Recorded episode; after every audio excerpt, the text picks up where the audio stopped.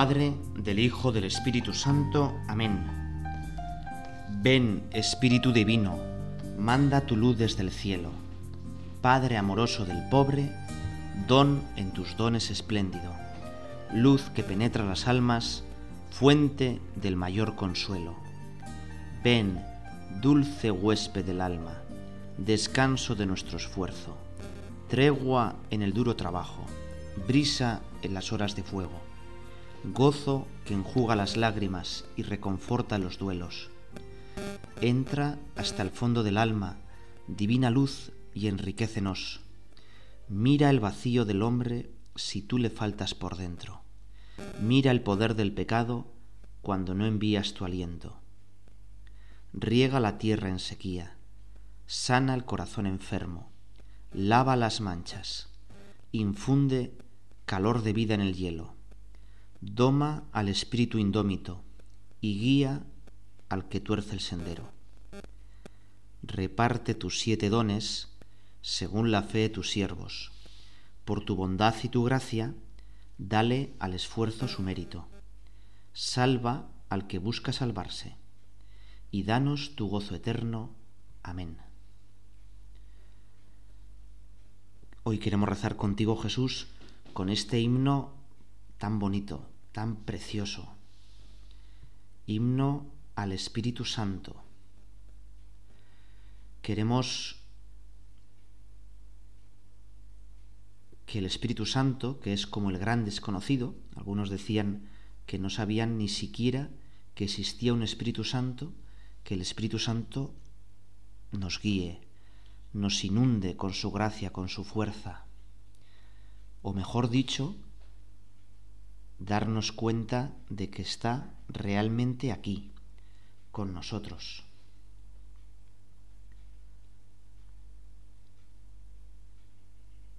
Espíritu Santo, intercede por mí. Antes de comenzar, tengo que decirte mm, que no sé si seré capaz de ceñirme a los minutillos que tenemos establecidos hoy para hablar.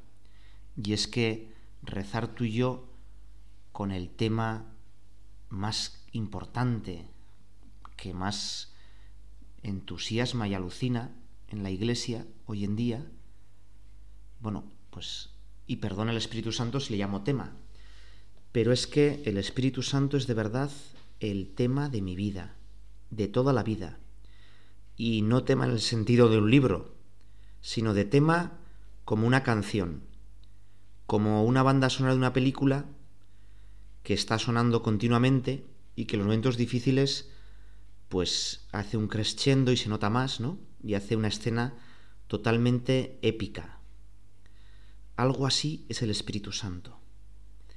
Y es que el Espíritu Santo está siempre con nosotros. Habita en nuestra alma en gracia. Y quizá lo que tenemos que hacer es hacerlo más patente, darnos cuenta más. Y creo que la comparación con la banda sonora pues es muy buena. Igual que la banda sonora de la película acompaña todo toda la película, igual que, bueno, pues, y hay momentos en los que no se nota, y en los momentos más épicos, más complicados, en los que el protagonista parece que, pues, que va a perder, pues hace un crescendo y, ¿no? Y, y entonces se, se escucha con claridad y añade un dramatismo increíble, algo así es el Espíritu Santo.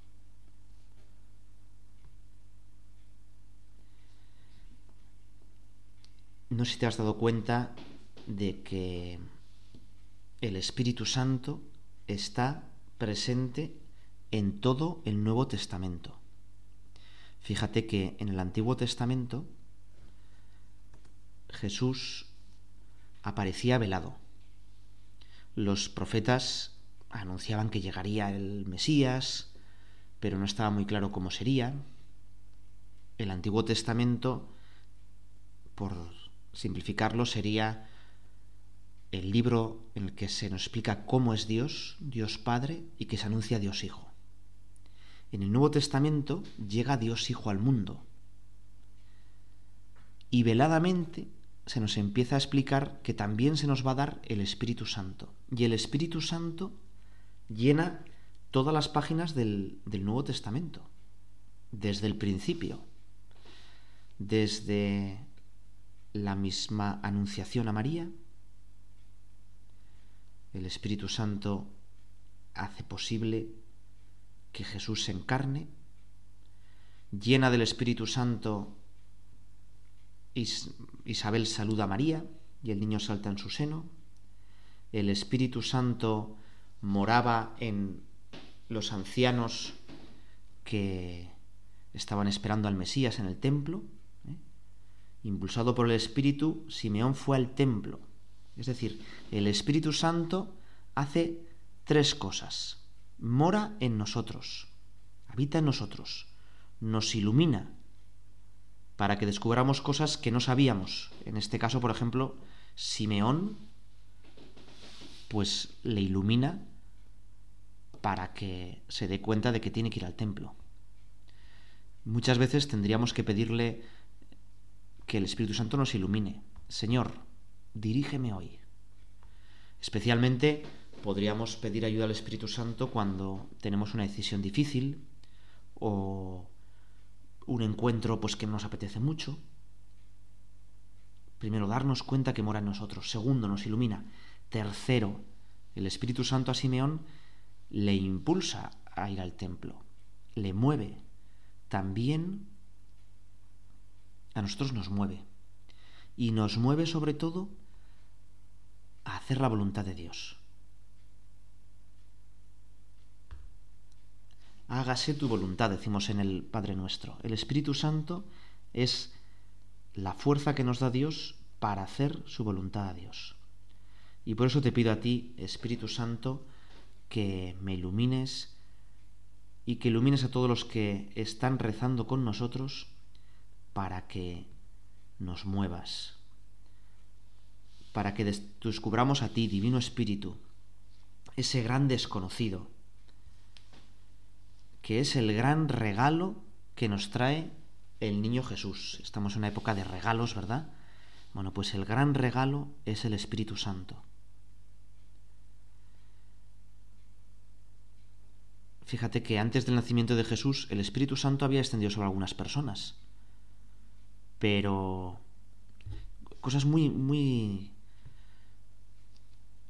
esporádicas, ¿verdad?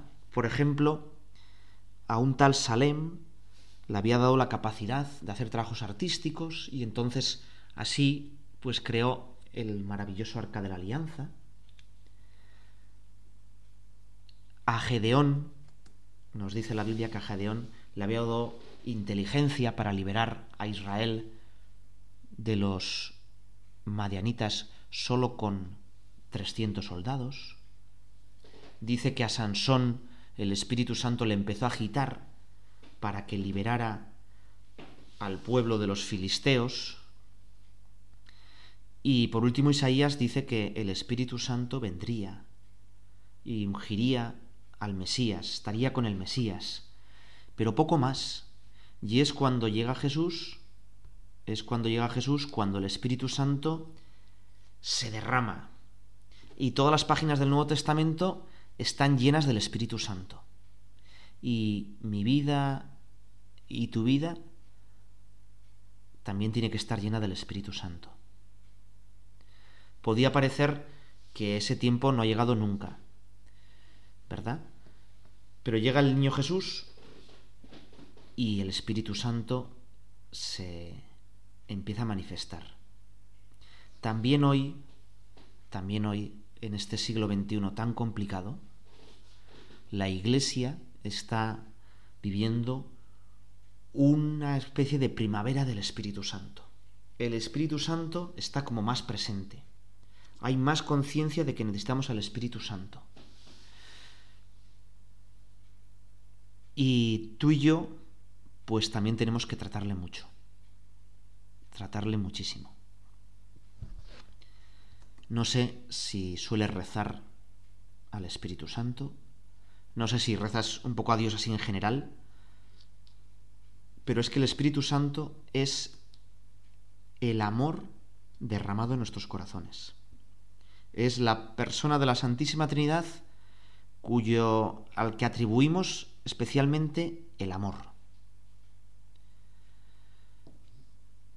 Bueno, pues vamos a hacer juntos el descubrimiento del Espíritu Santo, el descubrimiento de nuestra vida. Un autor espiritual que, bueno, hace libros para chavales, dice que el Espíritu Santo es como un alien dentro de nosotros. Y pone alien en cursiva. Aquí no, no pienses en cosas raras, ¿verdad? En monstruos. Alien significa, en latín, algo que es diferente a mí. Y dentro de nosotros tenemos una presencia que no soy yo, pero que me conoce muchísimo mejor que yo. Fíjate que hay una ventana, no sé si has dado alguna clase de psicología, bueno, es la típica cosa que te enseñan, ¿no? Que hay una ventana, una parte que se divide en cuatro partes. Una parte muy grande de esa ventana es lo que tú conoces de ti mismo y los demás también conocen de ti. Es la parte, digamos, pública de tu persona. Hay una parte de la ventana que los demás no conocen, pero tú sí conoces. Son tus secretos, ¿no? Las cosas que, bueno, pues no, tu intimidad, que no cuentas a todos. Hay otra parte de la ventana muy interesante que tú no conoces, pero los demás sí conocen es la imagen que proyectas y que tú no te das cuenta. Y la última parte de esa ventana cuatripartita es lo que ni tú conoces ni los demás conocen de ti, pero que es real y que existe. Todo el mundo del subconsciente de, bueno, no vamos a meter aquí en estos líos, ¿verdad? Bueno, pues el Espíritu Santo que mora en ti te conoce las cuatro partes. Es el que mejor te conoce. Y por eso el Espíritu Santo nos mueve desde dentro, sin forzarnos, sin quitarnos libertad. Quizá uno de los grandes engaños es que pensar que si Dios existe y es tan grande, me quita libertad, me aplasta, me quita iniciativa, me hace menos libre. Y no es así. El Espíritu Santo nos mueve pero sin quitarnos libertad, ni personalidad, ni iniciativa. Y entonces es que es una gozada, porque no estoy yo solo. El Espíritu Santo hace que todos mis problemas, mis movidas, mis historias, mis rollos, Él las conoce el que mejor. Cuando hacemos oración, este rato de oración que estamos haciendo, no es para encontrarnos a nosotros mismos, para realizarnos, una especie de búsqueda del yo interior. Es para encontrarnos con una persona. La oración nunca es un monólogo, es un diálogo. El Espíritu Santo nos impulsa a descubrirle. Tenemos que encontrarnos con otro, otro que habita en lo más íntimo de mi propia intimidad, como decía, San Agustín, y que eres tú, Espíritu Santo, que ha sido también llamado dulce huésped del alma. Tú entras, habitas en nuestra intimidad, porque tú nos has creado, pero te quedas muy escondido para no violentar mi libertad. El demonio, en cambio, pues es al revés. El demonio lo que hace es quitarnos totalmente la libertad, engañarnos. Pero tú dulce huésped, dulcemente vas entrando en los rincones de mi alma, cuando te lo permitimos, como un huésped amable. Y sin embargo eres el Señor y dador de vida, lo decimos en el credo, ¿verdad? Creo en el Espíritu Santo, Señor y dador de vida, pero no te impones, esperas, habitas en mí.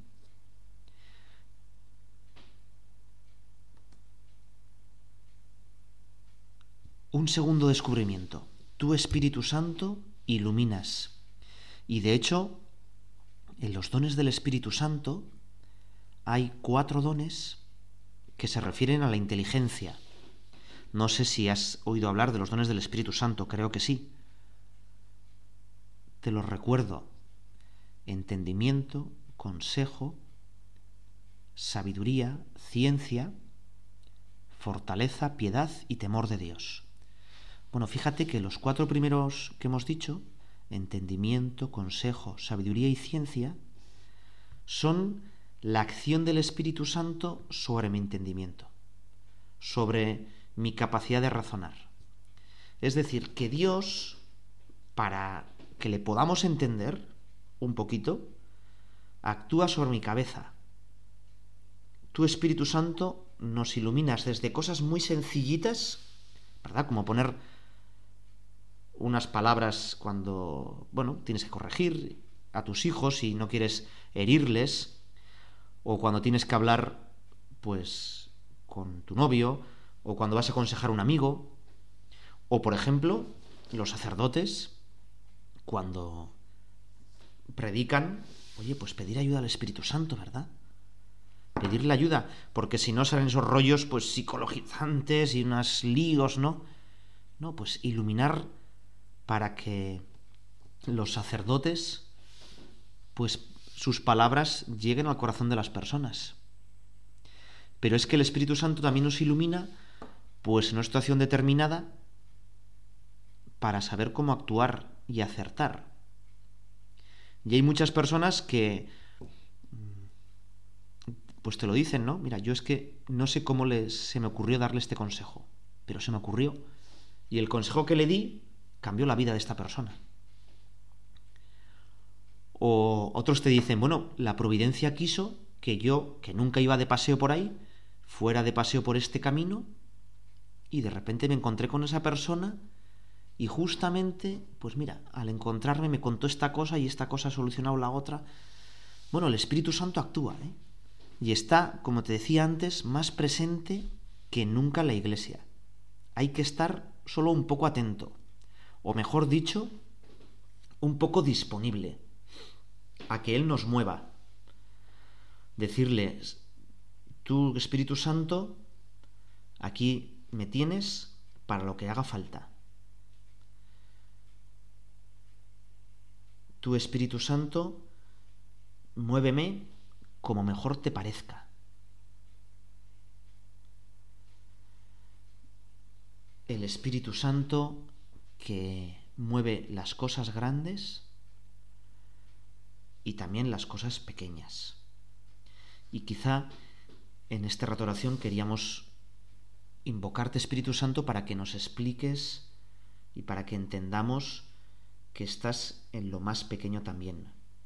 Y que el Espíritu Santo no, no es solo para las cosas como muy extraordinarias, pues gente que tiene grandísimos carismas de profecía o dotes adivinatorias. No, no, no, no, no. El Espíritu Santo tenemos que encontrarlo en las decisiones pues más comunes.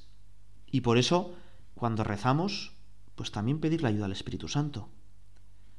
Cuando vamos a empezar alguna acción, una tarea, pedir la ayuda al Espíritu Santo. Fíjate que en la iglesia hay como, bueno, pues diferentes espiritualidades. Unos prefieren rezar al Espíritu Santo, otros pues se centran más en la figura del Hijo, otros pues rezan a la Virgen María, pero en el fondo todas esas espiritualidades convergen. Yo, por ejemplo, todos los días ofrezco el día y me consagro a la Virgen María. ¿Verdad? y además con oración pues muy sencilla, ¿no? Oh Señora mía, oh Madre mía, yo me ofrezco del todo a ti, ¿verdad?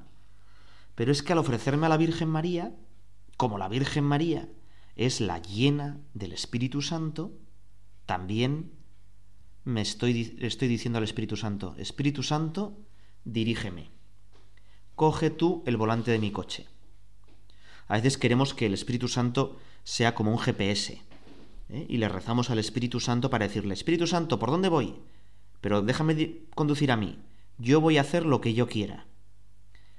Pero sería mucho más interesante decirle al Espíritu Santo, Espíritu Santo, llévame tú, llévame tú por donde quieras, que será con mucho lo mejor.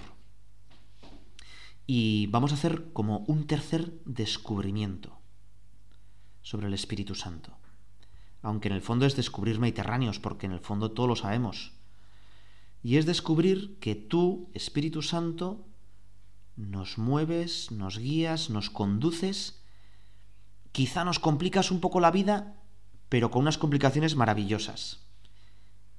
Y todo esto lo haces para que, y este es el tercer descubrimiento, respondamos a nuestra vocación. Hagamos lo que de verdad nos hace más felices. Antes decíamos que el Espíritu Santo es una presencia que hay en mí, diferente a mí, pero que es lo más íntimo a mí mismo. Y el Espíritu Santo lo que me mueve es a hacer lo que de verdad soy, aquello para lo que de verdad estoy llamado, cumplir mi vocación. Uno a veces se imagina su vocación, pues ser cura monja, ¿no? Una especie de escalar dentro del reino de los cielos, o bueno, pues hacer cosas como muy raras y apartarte de la sociedad y del mundo y dedicarte solo a rezar, vocaciones, aquello para lo que tú estás hecho, aquello que te va a hacer feliz, pues descubrirlo y hacerlo. Hay muchos chavales que les cuesta estudiar. ¿eh? Y sin embargo, las alineaciones de los equipos de fútbol saben todo ¿eh? Este jugador jugó en tal temporada con este otro equipo y luego se cambió y le ficharon por tantos millones, ¿no? Eso lo saben todo. Y yo a veces les digo, ¿te imaginas si en vez de estudiar aquí los verbos del inglés, tendrías que estudiar las alineaciones de fútbol? ¿A que sacarías un 10? Hombre, claro, es que eso sí. ¿Y te imaginas si tú tuvieras que trabajar en eso, en las alineaciones de fútbol? Bueno, es que sería el trabajo de mi vida. Bueno, pues algo así es la vocación es trabajar, vivir, que todo lo que hagas sea lo que más te guste. Y aquello para lo que tú estás hecho y tienes unas cualidades especiales para hacerlo. Bueno, pues con el Espíritu Santo nos damos cuenta de cuál es nuestra vocación. Y no hay que tener ningún miedo, decir, no, es que yo si me pongo a rezar al Espíritu Santo, entonces me voy a meter cura. Bueno, o no, porque Dios no llama a todos, su vocación no son todos a ser curas, ni monjas. Pero el Espíritu Santo lo que, al cumplir nuestra vocación, nos va a dar muchísima felicidad. Vamos a entender que todo lo que me ha pasado en la historia tenía un sentido, que mis cualidades, precisamente Dios me ha dado esas cualidades, por ejemplo, eh, para, acabo la idea y luego te doy el ejemplo me ha dado esas cualidades para extender el reino de Dios. Y te voy a poner el ejemplo. Alguno piensa que tener bastante carácter y no ser así como muy dulce, pues es como un defecto, ¿no? Y que todos los santos tenían que ser así con un poco de azucarados, con la mirada perdida, ¿eh? y así, ¿no? Con cara de buenitos, pero había santos con muchísimo carácter y mal genio. Porque hay cosas que solo con bastante carácter, echándole un par de narices, pues salen pa'lante, ¿verdad? Y entonces, en vez de utilizar el Espíritu Santo, lo que hace que es que, en vez de utilizar ese carácter, pues para chillar a los demás y cabrearte, utilizas ese carácter para vencer tus dificultades y para animar a los demás. Y para ser una persona con el don del Espíritu Santo de fortaleza. Y necesitamos gente así, ¿no? Grandes timoneles, no como Mao Zedong, sino grandes pastores, grandes personas que con muchísimo carácter se opongan a las dificultades y, guíen a la iglesia. Y esa es su vocación. Por eso queremos pedirte, Espíritu Santo, que nos guíes, que hagas que descubramos mm, nuestra vocación. Y para muchos descubrir su vocación será ser más generosos. Una de las características comunes a todas las vocaciones es el olvido de uno mismo y la generosidad, el darse a los demás.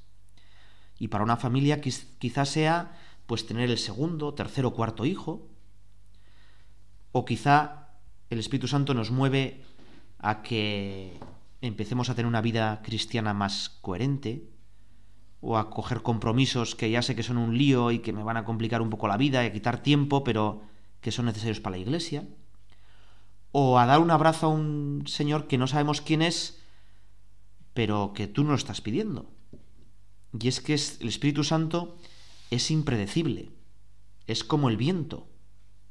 San Juan, en su capítulo tercero, nos lo dice, el viento sopla donde quiere, y oyes su voz, pero no sabes ni de dónde viene ni a dónde va.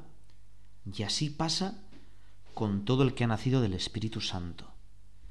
Y es que cuando Santo Espíritu te dejamos habitar dentro de nosotros, te permitimos que vayas tomando posesión de todo lo que somos, cuando escuchamos tus inspiraciones, para comprenderte, para comprender lo que está pasando en el mundo, cuando nos dejamos mover por tu espíritu, es un espíritu pues de piedad, de temor de Dios, de fortaleza. Son los otros tres dones del Espíritu Santo que estos se refieren a la voluntad. Y cuando nos dejamos llevar por ese piedad, espíritu de piedad, de temor de Dios, de fortaleza, bueno, pues entonces hacemos cosas que ni nos imaginábamos. Y ahí nacieron los grandes evangelizadores. Ahí surgen fundadores de órdenes religiosas. Ahí, pues muchísimas personas con vidas anónimas, pero que te han sido tan gratos en tu presencia, que han tenido una santidad tan grande y que han dado, pues, muchísimo calor y luz aquí en la tierra. Y ahora se comprende, pues, por qué el anciano Simeón dice el Evangelio que en él moraba el Espíritu Santo, que por acción de ese Santo Espíritu estaba seguro de que no iba a morir sin ver al Mesías. Y impulsado por el Espíritu, fue al templo y cogió al niño en brazos y entonces empezó a profetizar. Empezó a decir cosas que seguro que él no sabía, pero que el Espíritu Santo ponía en sus labios. Bueno, nosotros, nosotros tenemos que hacer algo parecido, ¿no? Movidos por el Espíritu Santo, pues también haremos cosas increíbles. Profetizaremos. A veces pensamos que, los profetas es gente, pues, no sé, una especie de adivinos, o que pues tienen como una bola de cristal que ven el futuro, o gente pues como muy rara, una especie de chamanes que viven en contacto con no sé qué fuerzas. No, no, no. Un profeta es sobre todo una persona que recuerda que Dios existe, que recuerda a la gente el amor de Dios. Y nosotros con nuestra vida tenemos que ser profetas. De hecho, eh, lo decimos y lo creemos cuando bautizamos a los niños. Decimos que ese niño que estamos bautizando es, unido a Jesucristo, sacerdote, profeta y rey. Es sacerdote, profeta y rey porque está ungido por el Espíritu Santo. En el fondo, toda nuestra vida cristiana es actualizar, es llevar al presente lo que somos sacramentalmente. Bueno, pues vamos a pedirte, Espíritu Santo, que te tratemos más. Que te tratemos más. Que nos ayudes a descubrirte, a quererte, a invocarte, a dejarnos llenar de ti, a dejarnos iluminar por ti, y también que sigas guiando a la iglesia. Te lo pedimos en este rato de oración. Y acudimos para acabar a nuestra Santísima Madre la Virgen. Dios te salve María, llena eres de gracia, el Señor es contigo, bendita tú eres entre todas las mujeres y bendito es el fruto de tu vientre Jesús. Santa María, Madre de Dios, ruega por nosotros pecadores, ahora y en la hora de nuestra muerte. Amén.